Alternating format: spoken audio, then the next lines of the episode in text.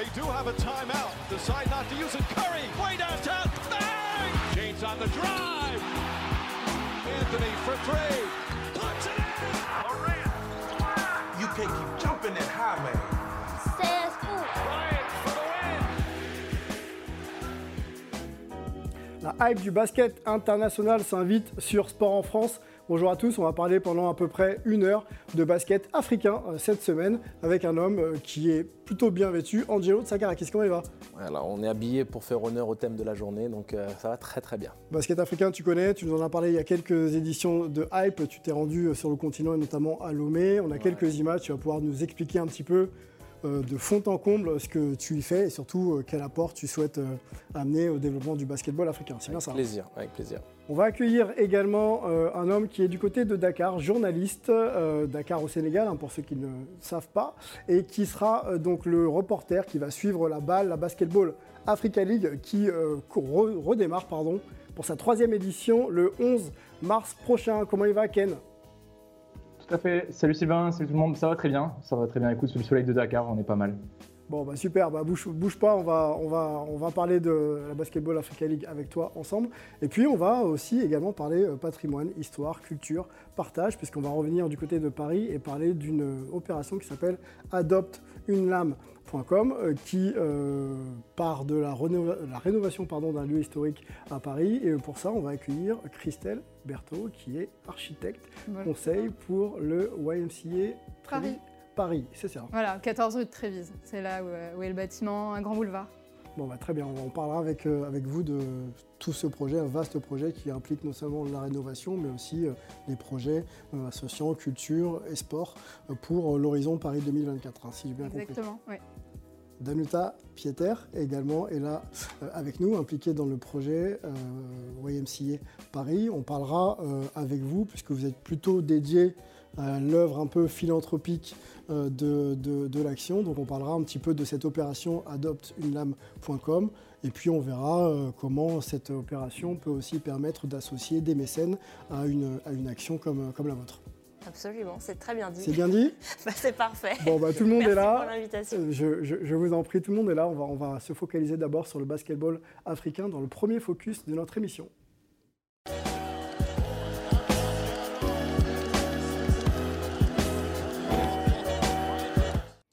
On va parler Basketball Africa League avec euh, Ken Fernandez, donc journaliste du côté de, Dakar au Sénégal. Mais avant de nous lancer, Ken, sur la future actualité hein, de la Basketball Africa League, puisque cette troisième édition démarre le 11 mars prochain, on va revenir sur euh, une plateforme un petit peu euh, d'exposition de la Basketball Africa League, pardon, qui était présente à Paris en, en janvier dernier, le Basketball Combine de la Basketball Africa League. On regarde tout ça ensemble et ensuite on en parle. You can find me with the bad guy. If it's heavy, man, I grab that. Talking like pennies, you can have that. Need paper like a man facts. Man, I'm getting dirty money like a bad back. On the road where the cab's at. True man grew up where the sav's at. On organise cet événement euh, pour leur donner l'opportunité de voir un pool de talents et de pouvoir directement recruter. Et je pense qu'ils ont été tous très satisfaits parce qu'il y a eu un travail de longue haleine que nos, équipes ont fait en collaboration avec nos collègues de la G-League pour ratisser large et trier jusqu'à en arriver à 30 joueurs.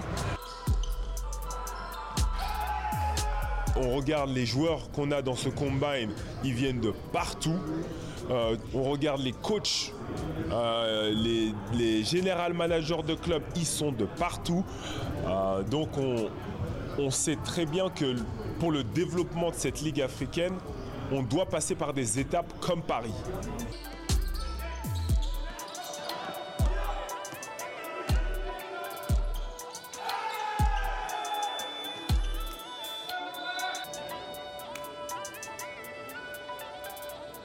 Déjà, je suis très fier d'être ici à la Combine euh, et voir la, progression de la, la BAL dans, ces trois ans. Euh, écoute, euh, ça fait, ça fait trois ans maintenant que je suis à la retraite. Alors j'essaie vraiment de trouver quelque chose à faire parce que ça tournait un peu à la maison, ça commençait à être un peu, un peu difficile. je suis super fier de faire partie de cette plateforme BAL et voir la progression du basket en Afrique. Une chose dont je suis sûr, c'est que le basket aujourd'hui euh, africain est en train vraiment de, de monter en puissance.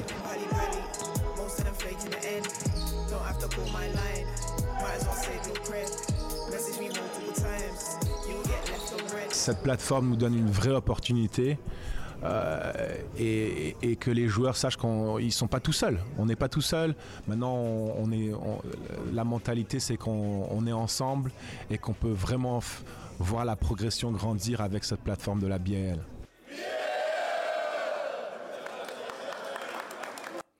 Un reportage signé Nathan Lingua et un montage de Lucien Jahan. Question à un ancien joueur, une plateforme comme ça d'exposition des joueurs. En quoi c'est important justement euh, qu'elle puisse être euh, la plus euh, structurée possible pour permettre justement à ces joueurs d'être exposés?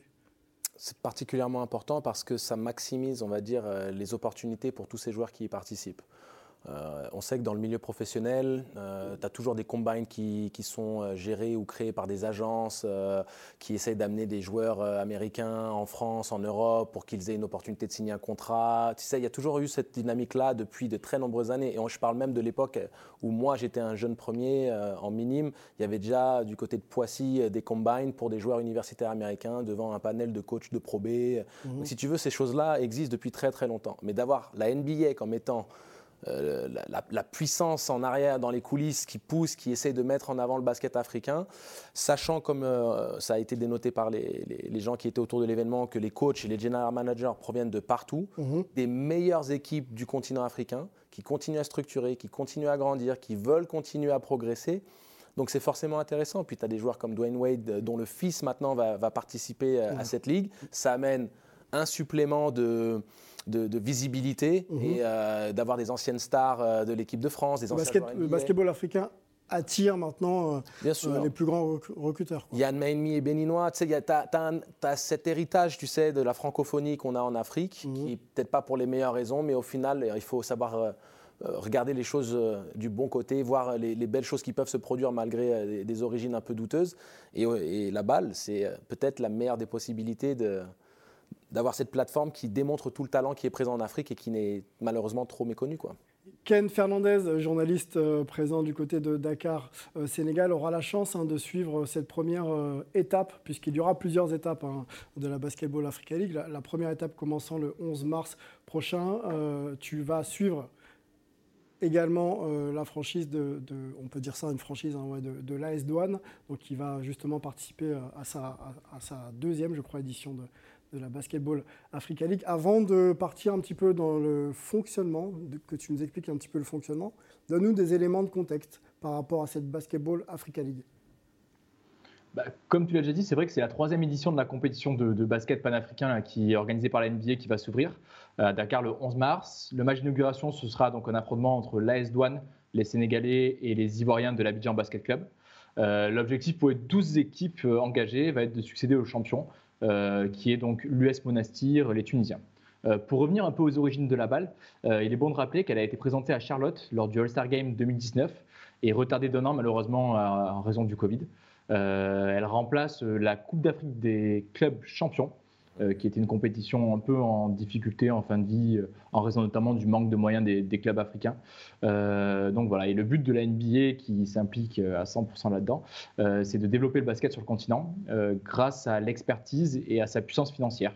euh, qui se manifeste donc euh, de plusieurs manières, euh, que ce soit pour l'organisation, la commercialisation du tournoi, la production audiovisuelle, on sait que la NBA là-dessus, ils sont très très forts, la formation des entraîneurs et des arbitres.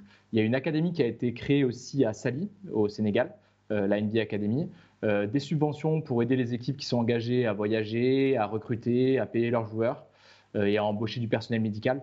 Donc euh, voilà. Et le partenaire FIBA qui est accolé à celui de la balle, donc euh, à la NBA, les deux bossent ensemble, lui, c'est beaucoup plus pour aider les fédérations à se structurer et faire en sorte qu'au niveau administratif et au niveau des, des- sélections, on puisse retrouver ces joueurs qui participent à la balle, qui irriguent le basket africain et ses compétitions euh, internationales. Donc on l'a vu dans votre sujet, le président de la balle, c'est un Sénégalais, c'est Amadou Galofal, qui est une des personnalités emblématiques du basket en Afrique.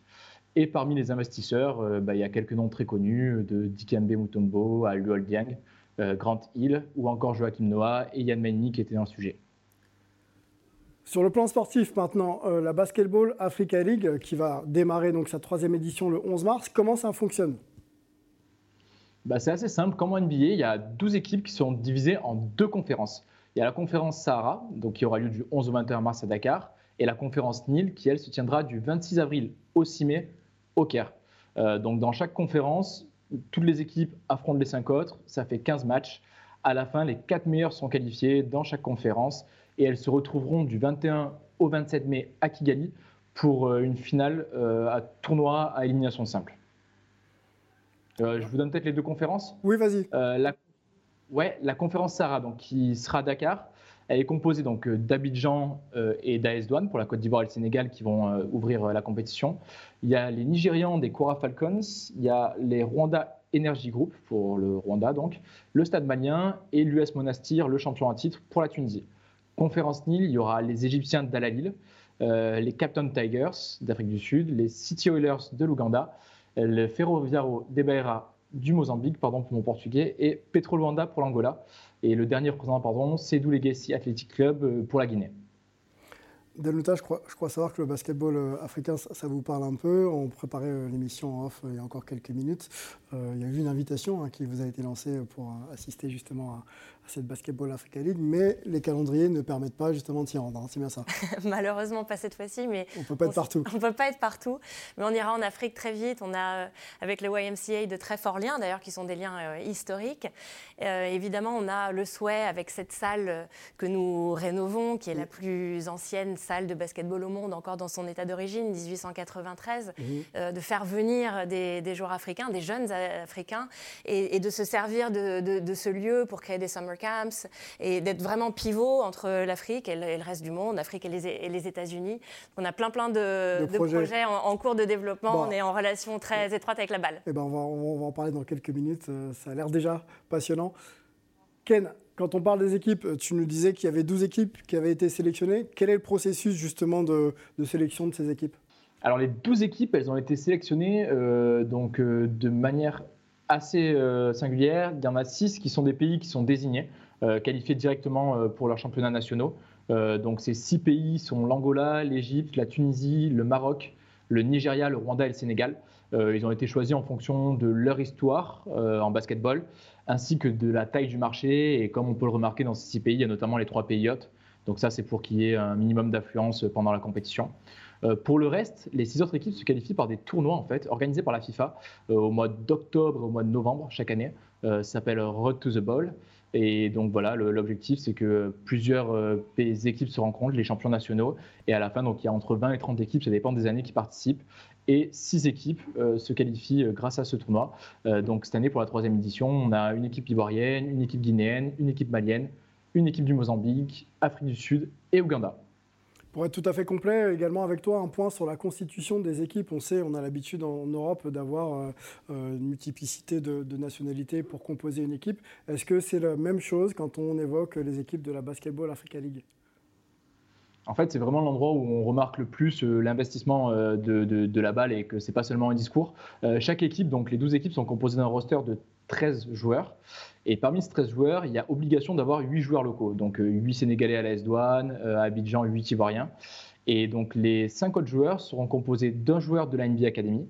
Euh, donc la liste a été dévoilée hier des, 12 joueurs qui, ont été sélectionnés par cette Academy. Et chaque, chaque équipe a pioché donc un choix là-dedans. Et sinon, les 4 autres joueurs sont 4 étrangers. Et parmi ces 4 étrangers, il doit y avoir donc 2 étrangers africains euh, pour la S-Douane, par exemple, il y a un Nigérian et ils attendent encore un, autre joueur, en tout cas, ils n'ont pas pu le dévoiler, et euh, deux Américains. La S-Douane, euh, le club donc, qui participera, qui représentera le Sénégal et qui participera à sa troisième édition cette année. Tu as assisté, tu l'as dit tout à l'heure, à un match amical concernant donc, cette franchise. Comment ils abordent l'événement et est-ce qu'ils ont des ambitions? Ouais, ils l'abordent avec beaucoup d'excitation. Tu l'as dit tout à l'heure, du coup, c'est la deuxième participation pour la S-Douane. Euh, qui a été donc champion l'an dernier et champion il y a deux ans. Entre les deux, c'est une autre équipe de Dakar qui avait été qualifiée. Et oui, oui, ils abordent ça avec énormément d'ambition. J'ai eu la chance d'assister donc à un match amical face à une autre équipe de Dakar euh, donc dans la semaine. C'était le premier match avec leurs deux Américains qui viennent d'arriver. Euh, beaucoup d'excitation, très heureux de participer donc euh, à ça. Euh, parmi les deux Américains, il y a notamment en plus Terrell Stoglin, qui est le meilleur scoreur all-time de, la balle. Bon, all-time, il y a eu deux participations, mais bon, il était avec la SCL au Maroc et il a, beaucoup scoré pendant ces deux participations. donc voilà, et, non, non, franchement, j'ai eu l'occasion de parler avec les dirigeants du club qui sont très, très contents de, participer. Pour eux, la balle représente une opportunité assez exceptionnelle en termes de visibilité, en termes d'organisation. Et, voilà, c'est vraiment une parenthèse assez dorée dans, dans un basket sénégalais qui, est, qui, pêche un peu par son manque de moyens. S'il y avait une équipe à suivre dans cette Basketball Africa League, ce, serait laquelle? Et euh, je t'oriente un peu. Est-ce que le joueur à suivre, ce ne serait pas cette année euh, le fameux Zaire Wade, le fils de Dwayne Wade? Ouais, c'est. Il y avait eu lors de la première édition un People aussi qui était le rappeur Joe Cole qui avait joué avec une équipe rwandaise et ça avait fait un peu polémique à l'époque. Cette année, donc euh, j'ai l'impression que la balle, et ça montre aussi le sérieux et l'évolution, il n'y a plus trop de joueurs fantasques un peu connus comme ça. Le seul nom qui a retenu un peu l'attention, bien sûr, bah oui, c'est Zaire Wade, 21 ans, euh, qui joue en G-League à Salt Lake, dont papa est investisseur d'ailleurs dans la franchise peut-être que ça peut aider un petit peu. Et euh, ouais, il a rejoint, donc il a fait le, combine, vous l'avez vu à Paris, et donc il a rejoint l'équipe euh, des Sud-Africains de Captain Tigers, qui seront dans la conférence donc, euh, du Caire. donc voilà, c'est un peu le, seul nom qui sort. Sinon, en termes d'équipe, il faudra suivre toujours l'AS Monastir tunisien, qui a été finaliste il y a deux ans, champion l'an dernier. les Égyptiens sont toujours très bons dans les compétitions africaines, et les Angolais, qui sont la, la troisième puissance du continent en termes de clubs. Ken Fernandez euh, du côté du Sénégal à Dakar. Merci euh, Ken. On va euh, observer justement le lancement de cette troisième édition et revenir vers, toi hein, pour voir un petit peu comment les choses se passent sur le plan notamment sportif et aussi autour du développement du basket africain. vous l'avez compris, c'est une thématique qui nous intéresse. Merci beaucoup Ken. Avec grand plaisir, merci. Euh, on continue la discussion avec, euh, avec Angelo. Le basketball 5-5, ça te parle. Hein. tu as une carrière euh, pro derrière toi. Mais le basketball 3-3, c'est ton actualité puisque tu es sélectionneur de l'équipe nationale grecque. Mais tu interviens aussi autour de cette thématique en Afrique avec l'association dont tu portes le magnifique manteau. C'est C'est les couleurs Bogolan. Bah, très, très, très, très belle couleur. Est-ce que tu peux nous parler de cette association, valeurs, mission et ambition Bien sûr. Donc, c'est ça a été euh, un projet qui a été créé par Jean-Marc Aloumon, qui est donc euh, euh, togolais béninois, mhm. et qui donc est également français bien sûr. et il a créé donc ce projet en 2017 et puis j'ai fait sa rencontre en 2019 quand il m'a demandé de, parrainer le premier événement 3-3 Street Festival, si tu veux, dans Premier événement de l'histoire de... Dans, une, euh, dans un mall, en fait, dans, un shopping center euh, à Westfield, hein, au Forum des Halles. Ça a été un superbe événement. Donc, c'était une sorte de, de, de célébration des, sports urbains, euh, street art et, tous ces trucs-là. Donc il y avait des battles de afro Toutes les communautés étaient présentes, quoi. Toutes les communautés étaient présentes. Et puis donc il y avait le, summum, c'était ce, tournoi 3-3 le 3-3 euh, World Champions Cup, comme euh, ils l'appellent. Et donc, il y a des équipes euh, d'un petit peu partout de, l'Europe et on attend bien entendu l'arrivée des équipes africaines pour participer ici à Paris. Et donc, suite à cette rencontre, on a échangé sur ces projets. Il me disait qu'il voulait absolument développer le basket 3-3 en Afrique. Et de fil en aiguille, je suis simplement, enfin, je dis simplement, mais je suis devenu le directeur technique de tout ce qui est basket dans le développement de, de ces projets-là. Donc lui, c'est un promoteur qui fait des événements, des, tournois, et mhm. puis euh, on y a amené une dimension vraiment très... Technique, pédagogique. Voilà, c'est-à-dire que maintenant on collabore directement avec les fédérations africaines qui veulent se développer dans le milieu 3-3, donc euh, sur les trois événements euh, que, auxquels j'ai participé, donc je suis allé en République démocratique du Congo, je suis mhm. allé au Bénin, mhm. et j'étais à Lomé donc il y a quelques semaines. Justement, sur ces trois destinations, quel a été ton constat? Alors le constat, c'est que la volonté d'investissement dans la discipline, et j'ai envie de dire même dans le basket de manière globale, n'est pas la même et n'est pas euh, à la même vitesse dans mhm. chaque pays. Mhm. Euh, il y a aussi un constat que le talent est présent partout. Donc c'est quelque chose qui est rassurant quelque part et qui est très encourageant, mais qui est un petit peu alarmant dans le sens où on se dit qu'on perd quand même beaucoup de temps. Euh, le, basket africain est inexistant sur l'échelle du 3-3. Il y a le Bénin qui pointe enfin le bout du nez et qui va d'ailleurs participer à la Coupe du Monde U23 en octobre prochain. Donc je suis très très heureux d'avoir pu, avec Jean-Marc et, et, Drills, aider à l'ascension du Bénin dans, dans, cette discipline, puisque avant c'était plutôt l'Égypte qui était moteur, mais l'Égypte c'est un pays qui, voilà, qui aime le basket, qui pousse vers le basket. La Tunisie est un pays qu'on connaît, a, gagné beaucoup de, de Coupes d'Afrique des Nations. Donc si tu veux, d'avoir un pays comme le Bénin, où tu as, tu sais, euh, Chakoubou. Euh, Isabelle Yakoubou. On a reçu il y a quelques jours, oui. On a reçu il y a quelques jours. Il y a ses origines béninoises, il y a mmh. tu vois, il y a, il y a, du, vrai, du vrai potentiel, il y a de, il y a des opportunités là-bas, donc il faut leur donner de la force, il faut les aider à, se structurer. La Fédération du Bénin a montré cette volonté-là.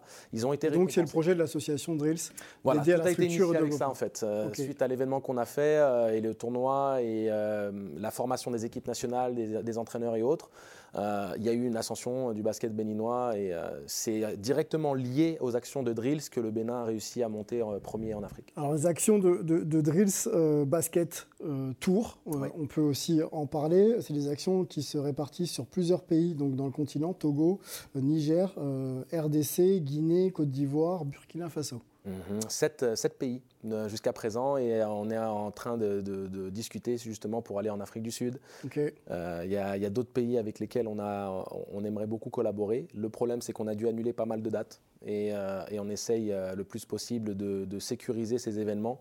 On devait aller au Burkina Faso là cette semaine. mais, on a été contraint d'annuler parce qu'il euh, ne faut pas non plus se mettre dans la difficulté. Donc, euh, le gros challenge en Afrique, c'est d'avoir le soutien local, d'avoir des sponsors, d'avoir des financements. Et, euh, donc. Impliquer effectivement les locaux. C'est ça, d'impliquer les locaux. Donc, ils sont toujours très heureux de nous accueillir, mais il faut aussi qu'ils mettent un, peu les mains à la, à la pâte. Et le Bénin l'a fait. on aimerait beaucoup que d'autres fédérations le fassent aussi. Depuis 2017, c'est quasiment 10 000 athlètes hein, quand même concernés par les programmes. Il y a plus de 20 événements sportifs aussi qui ont été proposés. Euh, quelles sont, là, en, 2023, les perspectives euh, de projection, justement? En termes d'événements ou en termes d'apport pédagogique? Eh bien, on a, euh, alors, on a, euh, moi je m'occupe du terrain et de, tout ce qui est l'encadrement des équipes nationales et la formation des coachs, euh, les camps de perfectionnement pour les joueurs. Donc voilà, c'est vraiment directeur technique basket. Mhm. Mais Jean-Marc a mis en place le premier tour africain qui donne accès au circuit professionnel FIBA. D'accord. Donc il y a une perspective. il y a une grosse perspective. Et, challenge et compétition. Tout à fait. Et Lomé, c'est le premier stop du Tour africain 2023. Donc toi, tu es le directeur technique qui sera en charge de permettre à tous ces joueurs et joueuses. Voilà. si, tu veux que je t'explique rapidement. Oui, on a le temps. Euh, ce, que, ce que je fais, c'est je viens en préambule du tournoi. Donc je viens généralement cinq jours avant le tournoi et je passe toute la semaine à faire des, des séquences d'entraînement matin et soir avec toutes les catégories d'âge. Donc quand on était au Bénin, par exemple, à Cotonou, euh, j'avais eu les U17, euh, les U21, les U23 et les seniors. Et on avait filles et garçons. Et euh, on avait eu le soutien de Richard Billan, hein, qui était mon, ancien coach en équipe de France, euh, qui est venu nous accompagner. Donc lui s'occupait des femmes, moi je me suis occupé des hommes toute la semaine. Et euh, il y a vraiment cette dynamique aussi d'avoir les entraîneurs fédéraux qui nous accompagnent et nous assistent tout au long de la semaine. Donc on leur partage nos méthodes, on leur partage nos préceptes, notre philosophie, on leur explique les subtilités du 3-3, pour justement, une fois que nous sommes partis, qu'ils puissent continuer à, développer la discipline. Et à Lomé, c'était la même idée. Je suis venu trois jours euh, avant. Il y avait beaucoup de, jeunes qui étaient potentiels équipe nationale. Mhm. Mais là où c'était vraiment intéressant, c'est qu'on avait plus de, représentants internationaux. Il y avait des Togolais, des gens du Burkina Faso.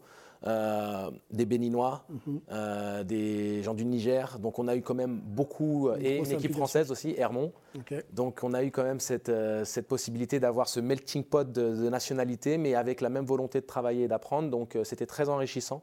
Et c'est ça, c'est le cadre de mes actions globalement quand je vais là-bas. Danuta, les logiques un peu d'implication quand on parle de, projet, hein, on parle d'Afrique, mais on va parler bien sûr là, dans quelques minutes de l'opération globale euh, adoptunelame.com. c'est clairement la clé pour que les projets puissent réussir, on est bien d'accord? Oui, absolument. On a euh, vraiment envie euh, que notre projet soit très participatif. Mmh. Et implique justement le public en, termes d'action dans le projet. Absolument, et un public international. Le 14 Trévise, dans, dans, le 9e à Paris, créé en 1893, est un lieu multiculturel, dédié à, à tous. C'est vraiment une maison ouverte à tous depuis son origine, donc depuis, depuis 130 ans, et c'est bien évidemment le projet qu'on veut continuer à, à poursuivre, à mettre en, avant, à mettre, à, mettre en œuvre, et avec une très très forte dimension sociale et, et sociétale et d'intégration. Le YMCA, c'est une institution américaine. Euh, Sylvain, en France, on ne se rend pas compte de ce que ça représente. Bah, Jusqu'à présent. Mais là, à partir de maintenant, les choses vont changer dans notre deuxième focus de l'émission.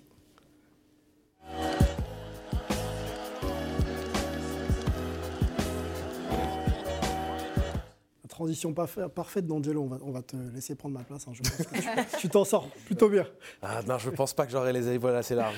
Allez, on y va. Le YMCA Paris, euh, deuxième focus de notre émission. On est content de recevoir Danuta Pieter et euh, Christelle Berthaud pour nous parler un petit peu de l'action globale. Avant d'aller sur l'actualité, on va euh, rétropédaler un peu et surtout parler d'histoire, parce que quand on parle de ce lieu, c'est aussi un lieu d'histoire, de partage et, et un patrimoine un français et même européen, puisqu'on parle quand même du premier espace sportif dédié au basket, qui a permis au basket d'arriver et donc de se développer et donc euh, de proliférer après sur l'Europe entière. Donc si on est là aujourd'hui, c'est un, peu grâce à, ce, à, ce, moment d'histoire. Moi, j'ai noté une date 1891 avec deux noms, euh, André, euh, Alfred pardon, André et James Stokes, qui étaient donc deux philanthropes. On peut peut-être d'ailleurs donner, enfin Danuta, qui est aussi philanthrope, du coup, peut, peut, nous parler un petit peu de, de, cette action. C'est euh, la première, euh, on va dire, euh, sollicitation à une souscription financière pour justement faire en sorte que ce lieu existe. Hein. C'est bien ça Absolument, ça a été une vraie euh, volonté euh, franco-américaine de différentes familles sur les deux continents de créer ce lieu unique euh, d'accueil de, jeunes étudiants du, monde entier sur, de manière sécurisée dans un centre-ville d'une capitale pour qu'ils puissent continuer à, apprendre, donc à, étudier tout en se divertissant et puis évidemment en, en, utilisant aussi leur en faisant du, en faisant du sport, d'où la création de ce fameux gymnase. Christelle Berthaud, on rappelle que vous êtes euh, architecte conseil, mais également historienne hein, pour le, pour le YMCA. Donc, euh, si on s'appuie sur cette date de 1891, qu'est-ce qui s'y passe ensuite, une fois que les souscriptions ont été faites, euh, à partir de quand le basket arrive et comment le lieu se développe, puisqu'on sait qu'il y a c'est un espace dédié au sport, mais pas que. Il y a aussi euh, toutes les interconnexions sociales qui ont permis aussi à, toute cette jeunesse et, à toute cette population de, considérer ce lieu comme un lieu important. Oui, exactement. En fait, 1891, c'est euh, la date de création du basket. Donc c'est Naismith. Smith. il est à la YMCA de Springfield. Alors Springfield, en fait, c'est une YMCA très particulière. Elle est là pour former les futurs profs de sport des bâtiments YMCA, euh, qui étaient disséminés aux États-Unis, d'abord. Euh, et donc lui, euh, il a des élèves qui, font deux ans d'études, et ensuite ils sont envoyés comme profs de sport dans les bâtiments YMCA. Un de ces élèves-là, il s'appelle Melvin Ridout, et en fait, il est canadien. Euh, donc il parle français. Et donc on lui dit, toi, tu vas aller à Paris. Mhm. Euh, et donc à ce moment-là, on est euh, en train de, on est en plein chantier à Paris, donc en train de construire la OMC de Paris. et elle est inaugurée en 93. Donc Melvin Ridout, il arrive en 1893. On est deux ans après l'invention du sport. et donc un soir, après un, cours de sport très traditionnel. Hein, il faisait du sport sur agrès, de la gymnastique, vraiment, voilà, des, choses pas, pas, très marrantes au final. Euh, il, propose euh, une partie de basket. Voilà, donc on est à l'hiver 1893. Euh, et donc, on est vraiment la porte d'entrée du basket, et c'est la première, première fois qu'est joué le jeu en dehors des États-Unis. C'est la première exposition pour le, peuple français à cette discipline. Oui, exactement. Et en fait, au peuple international, au final. Tout à fait, oui, oui. Et euh, en fait, les, YMCA, donc c'est un, pour encore rétropédaler encore, euh, c'est créé en 1844. Et en fait, c'est né à Londres, donc c'est européen. Euh, et c'est une association qui est créée pour aider les jeunes à se développer sur trois plans body, mind, spirit, âme, corps, esprit. donc l'idée, c'est un esprit sain dans un corps sain. et donc ça s'exporte très rapidement aux États-Unis où ça prend bien plus. Euh, si bien qu'en fait, entre, en 30 ans, euh, presque chaque ville des États-Unis est dotée d'un bâtiment OMC. Est-ce qu'on peut considérer que le basket est l'outil qui a permis justement de répondre à la problématique esprit sain dans un corps sain, finalement? Bah, en, quelque sorte, parce que euh, c'est effectivement un prof de sport qui a, qui, a, qui, a, développé et créé ce sport d'intérieur, parce que c'est un sport co, on lui demande de faire un sport co dans le gymnase, le gymnase OMC qui été conçu pour faire du sport normal. Euh, mhm. voilà, donc Naismith, en fait, il accroche ses paniers et il invente un, il invente un sport co où euh, euh, il n'y a pas de contact, où on est dans l'esprit d'équipe total parce qu'on ne peut pas jouer, on ne peut pas être indépendant. donc voilà, en fait, il, transcrit les valeurs de l'association OMCA mhm. dans, dans ce sport et les bâtiments OMCA et, et, tous ces gymnases, c'est le vecteur de diffusion du basket parce que grâce au fait que ces assos, elles ont, elles ont l'immobilier un peu partout, euh, elles sont bien implantées, et donc bah, le, basket, il est diffusé via l'épreuve de sport. Et donc on joue très rapidement jusqu'en Asie, euh, en Afrique bien évidemment. Dans les années 1900, on joue au basket partout. Quoi.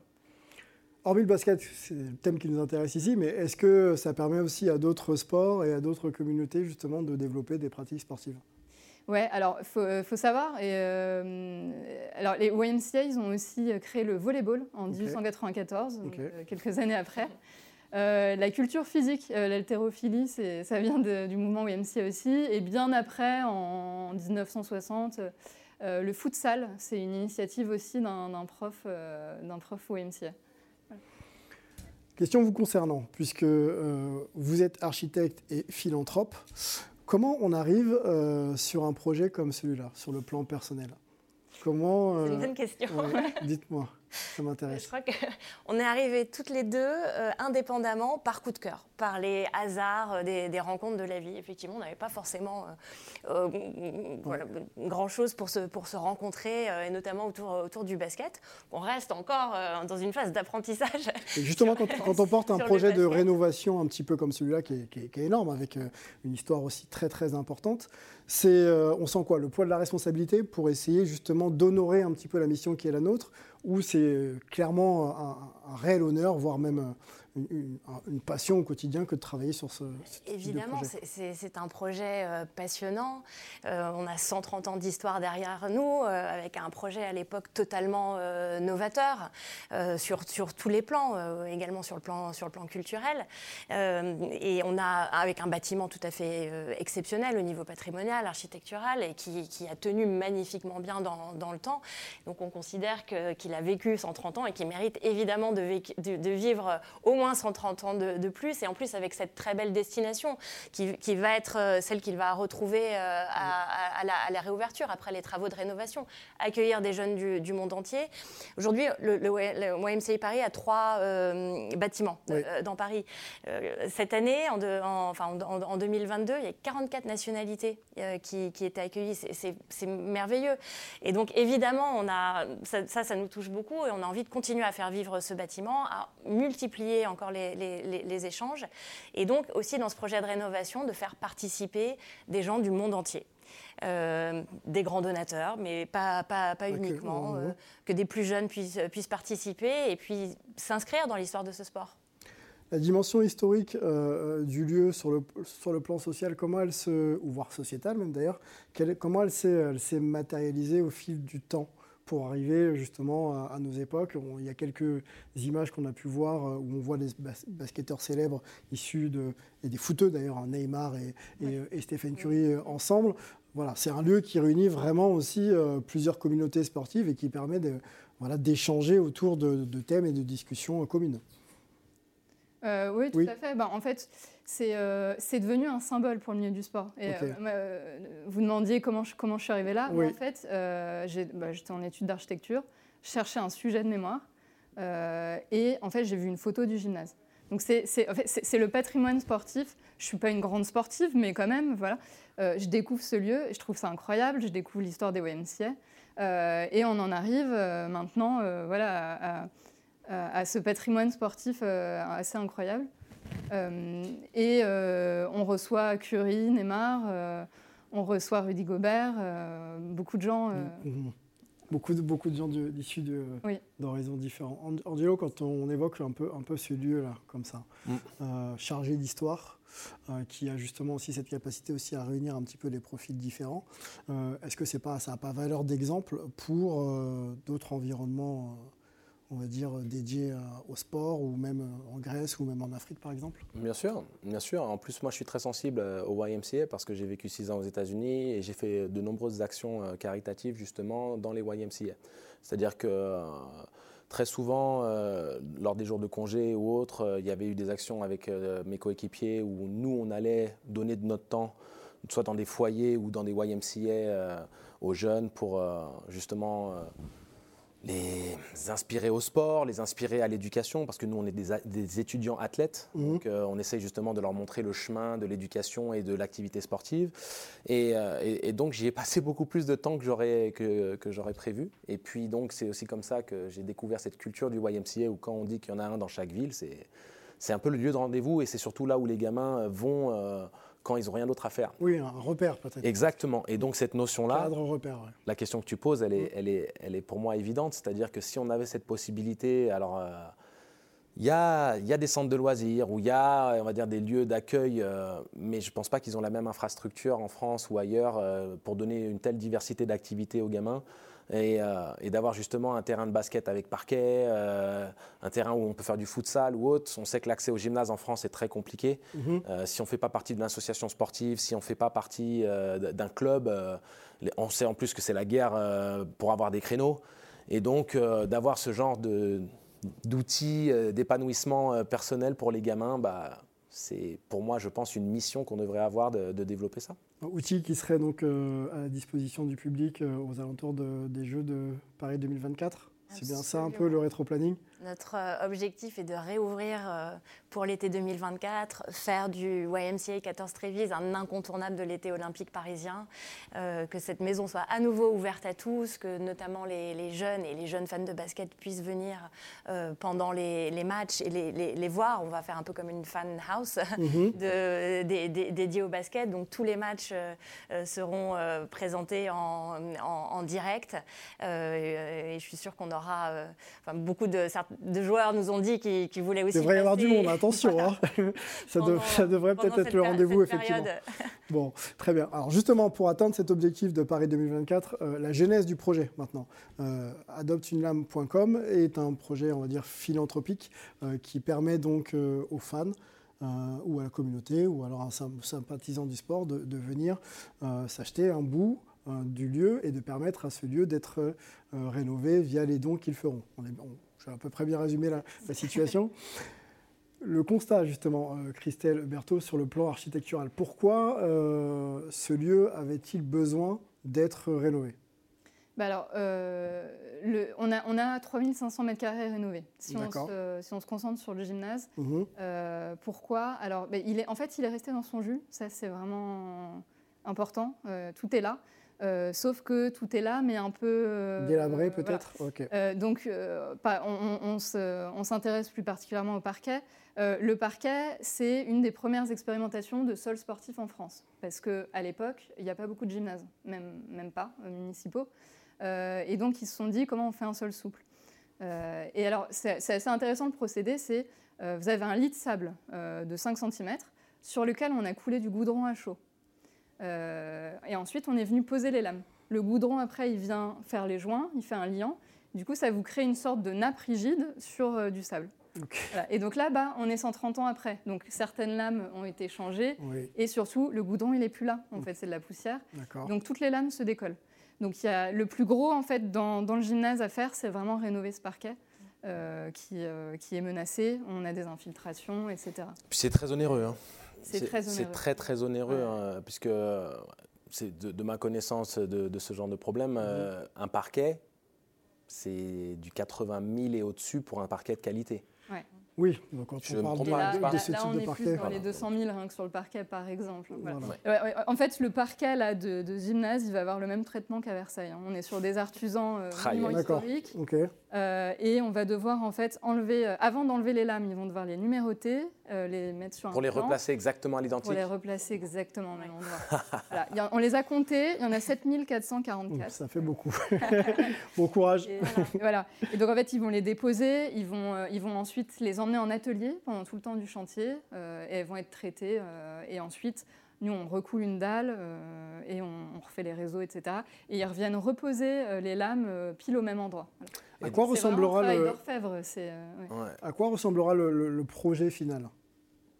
Euh, le projet final. Est-ce qu'on est qu'on gardera une vraie identité quand même de ce qu'on a pu visiter ces dernières années Exactement. Ou est-ce qu'on change un petit peu euh, Alors justement, nous, on est en France. Alors ici, euh, le gymnase et vraiment tout le bâtiment OMC de Paris, c'est un monument historique. Donc on est très surveillé par les conservateurs, les architectes des monuments historiques. On ne fait pas ce qu'on veut okay. et heureusement en fait, parce que voilà, là on va vraiment... on ne fait pas de la rénovation, on fait ce qu'on appelle de la restauration. Okay. C'est vraiment plus... Mais est-ce que vous allez faire un mettre en place un, on va dire, un processus qui permette de vraiment garder dans le temps, ou en tout cas le plus longtemps possible, l'intégrité des lames qui seront restaurées? Exactement. Oui, là par exemple, on n'a pas le droit, c'est absolument interdit aujourd'hui de couler du béton. Euh, Par-dessus. Euh, okay. euh, voilà. Donc, okay. adopteunelame.com, oui. on y va Alors, Donc on a dit qu'on avait 7444 lames, oui. et sur 7000, ces 7444 lames, on a décidé d'en mettre 2024 à l'adoption. Donc 2024 évidemment pour les JO Paris 2024. Donc comment on adopte une lame? Voilà. Et ah, comment on adopte une lame? Oui, voilà. le, pr le, pr le, process. euh, proposer au plus grand nombre oui. d'inscrire euh, son nom dans l'histoire du, du, sport. Donc, très simplement d'aller sur un site euh, dédié qui s'appelle adopteunelame.com, okay. euh, de choisir son numéro fétiche entre 1 et 2024, okay. s'il est encore pas, disponible. Pas le 1984, désolé. Oui, on, a, on, a, on a, eu fois. déjà un peu de succès à notre, notre lancement okay. euh, et d'effectuer un, un don. Okay. Et suite à ce don, euh, le, le, donateur reçoit un certificat euh, collector euh, qui associe son numéro de, de lame, le numéro choisi avec son nom. Et il verra aussi son nom inscrit dans la liste des 2024 donateurs à la réouverture euh, de la, du, du, du, gymnase, de, de la salle, euh, sur une plaque dans le gymnase, donc il aura vraiment son nom gravé euh, dans l'histoire du, euh, du, basketball. Et on voit qu'on a des fans de basket, évidemment, qui, qui participent, mais pas uniquement. Des, euh, on a des gens du quartier, des gens de, de beaucoup plus de loin, horizons, qui ouais. sont sensibles à la question du, du, du patrimoine, qui, qui Alors, sont sensibles à l'histoire du sport, et plein de raisons. Justement, de ce que vous avez pu identifier, qu'est-ce que recherchent justement ces donateurs à travers l'action de, de soutenir justement la rénovation de cet espace je crois qu'ils ont vraiment envie de, de s'inscrire dans une, dans une belle histoire et d'en faire partie. Et on a vraiment voulu euh, que ça soit quelque chose de, de, de participatif. Donc c'est.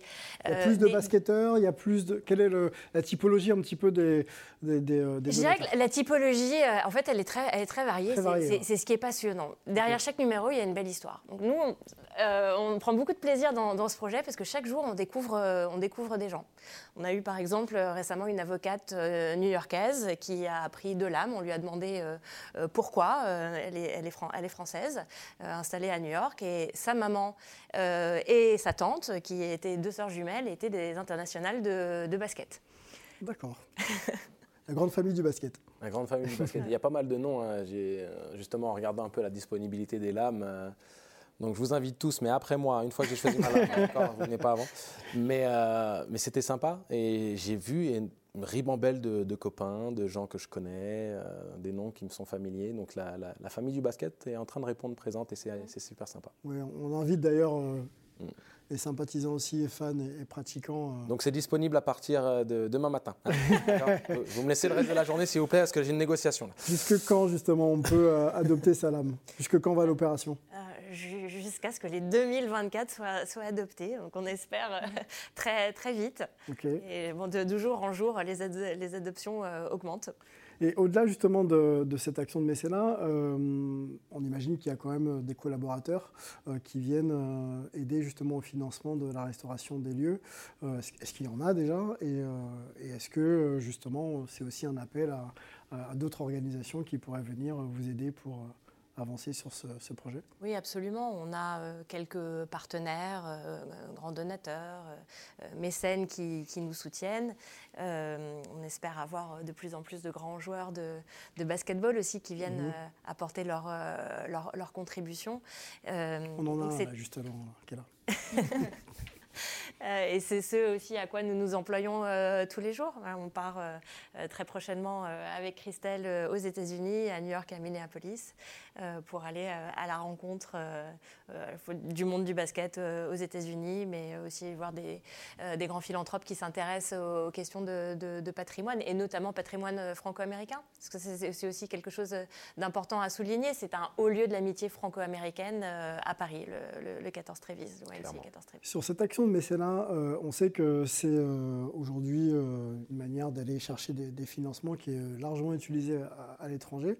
Est-ce que justement en France, c'est quelque chose qui est un peu inscrit et qui permet aussi à tout le monde de s'impliquer financièrement tout en sachant qu'on va mettre son argent dans une bonne cause? Oui, je crois que les Français sont, très généreux. confiance, euh, Ils ont l'habitude de, donner, de s'impliquer. Ils en ont euh, euh, cette, envie. Moi, je viens des pièces jaunes. Oui. Donc, c'est quelque chose que je, que je connais bien. J'ai pratiqué pendant longtemps et, notamment cette, dimension très participative. Et je crois qu'il est important de souligner que chaque don compte, que c'est les petits ruisseaux qui font les, les grandes rivières. Et il n'y a pas de grands et petits donateurs. Oui, il y a des grands et petits montants, mais ce qui est intéressant dans ce genre de projet, c'est vraiment la, volonté qu'on partage ensemble. Euh, c'est que ça soit quelque chose de très intégratif euh, et que chacun puisse contribuer à la, hauteur de ses moyens, de, ses envies. Et, donc, euh, évidemment, les, Français, mais, mais, pas uniquement. On a déjà quelques contributeurs africains, fans, de, fans de basket notamment. les, les premiers dont sont, africains sont venus d'Abidjan. oh, ok. Bon, un, endroit que je connais euh, plutôt bien en plus. Bon, faites vite, hein, parce qu'après cette émission, je pense qu'il n'y aura plus beaucoup de lames de disponibles euh, à la location. Un, homme a l'air très pressé d'avoir la sienne, notamment. L'ordi, il est prêt là. on va remercier Christelle Berthaud et, Danuta Pieter qui étaient avec nous pour nous parler donc, de cette opération Adopte une lame allez-y, vous verrez, c'est très simple hein, pour pouvoir obtenir sa propre lame. Puis vous nous direz d'ailleurs ce que. Pour le coup, c'est beaucoup mieux fait et élaboré comme site que le site de la billetterie des JO 2024. Ouh là là Bon, on va pas parler de ça, c'est un, autre, c'est un, autre sujet. on va remercier euh, Angelo qui m'a l'air très très chaud avant de partir sur d'autres discussions. Yes. Remercier également toute la régie qui a aidé à préparer cette émission autour de Lucien Jahan. On se retrouve la semaine prochaine pour un nouveau numéro de Hype. Ciao